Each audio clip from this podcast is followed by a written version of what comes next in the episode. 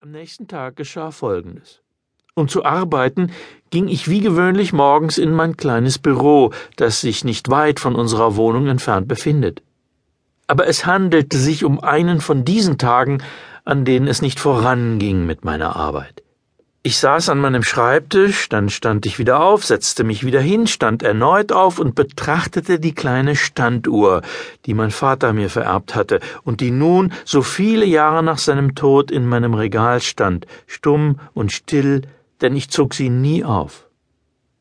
Ich verfiel in jenes ziellose, sich im Kreis drehende Grübeln, das ich von meinem Vater ebenso geerbt habe wie diese Uhr, und als ich nicht mehr weiter wusste, schnappte ich mir meinen Büroelefanten und ging mit ihm spazieren. Gleich beim Büro um die Ecke befindet sich ein sehr alter Friedhof, auf dem viele berühmte Menschen begraben sind, solche, die in ihrem Leben etwas getan haben, das sie anderen Menschen unvergesslich macht, so unvergesslich, dass man Straßen, Plätze und Schulen nach ihnen benannt hat, und dass man ihnen eben einen eigenen Friedhof einrichtete, als Gedächtnisstütze sozusagen. Denn manchmal vergessen die Menschen, dass ihnen etwas unvergesslich ist, und dann helfen ein Friedhof oder auch eine Straße, ein Platz oder eine Schule enorm, sich des Unvergesslichen zu erinnern. Auf diesem Gottesacker gehe ich gerne mit dem Büroelefanten spazieren.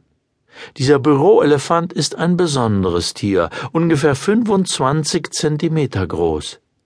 Er jagt dann den Eichhörnchen und den Ratten nach, und seit ich ihm einmal ein Elefantenbuch vorgelesen habe, in dem es hieß, eine Elefantenherde sei geräuschvoll durch den Dschungel gebrochen, bricht er stets geräuschvoll durch das hohe Gras zwischen den alten Gräbern, um die Hunde zu erschrecken. Sie schleichen feige an den Leinen ihrer Besitzer über die Wege, wie es Vorschrift ist, und wie es auf den Schildern steht, auf denen das Anleinen von Büroelefanten vorzuschreiben vergessen worden ist. Vor dem Grab eines berühmten Zoologen verweilt er immer still.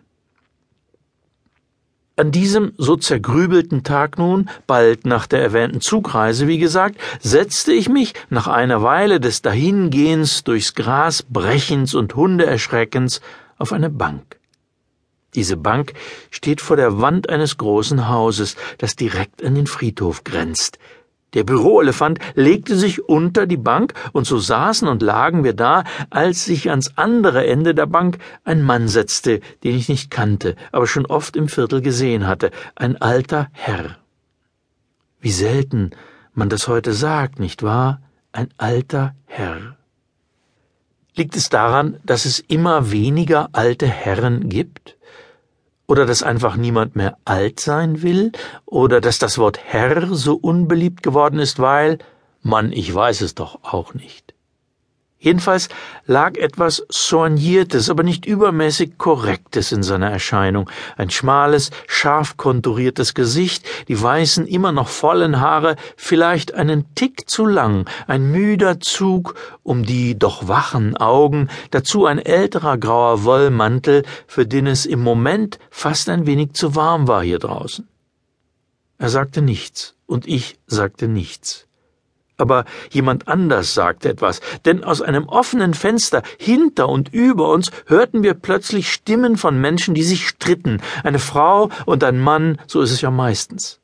Die Stimmen wurden lauter, man verstand trotzdem nicht, was die Leute riefen, obwohl das Fenster offen war. Es rumpelte und krachte, und dann stand der alte Mann mit einem Mal, wie meine Großmutter gesagt hätte, also plötzlich stand er auf, ging rasch auf meine Seite und schubste mich mit einer überraschend kräftigen Bewegung von der Bank ins Gras, um dann selbst zur Seite zu treten, worauf man natürlich, um es vorsichtig auszudrücken, verdutzt reagiert hätte ich liegend aber gar keine Zeit zur Verdutzung hatte. Denn kaum war ich geschubst worden, sauste auf die Stelle, die eben noch mein Sitzplatz gewesen war, ein großer, schwerer Globus nieder, dessen Glas auf dem Holz der Bank krachend zersplitterte und dessen metallener Fuß eine große Delle ins Bankholz schlug. Oben am Fenster tauchte, wie ich aus dem Augenwinkel sah, kurz ein Frauengesicht auf. Dann hörte ich die wohl zu diesem Frauengesicht gehörende Stimme Verpiss dich, sonst fliegt dein restlicher Scheiß auch noch darunter rufen, dann knallte eine Tür, dann schloss sich das Fenster klapp.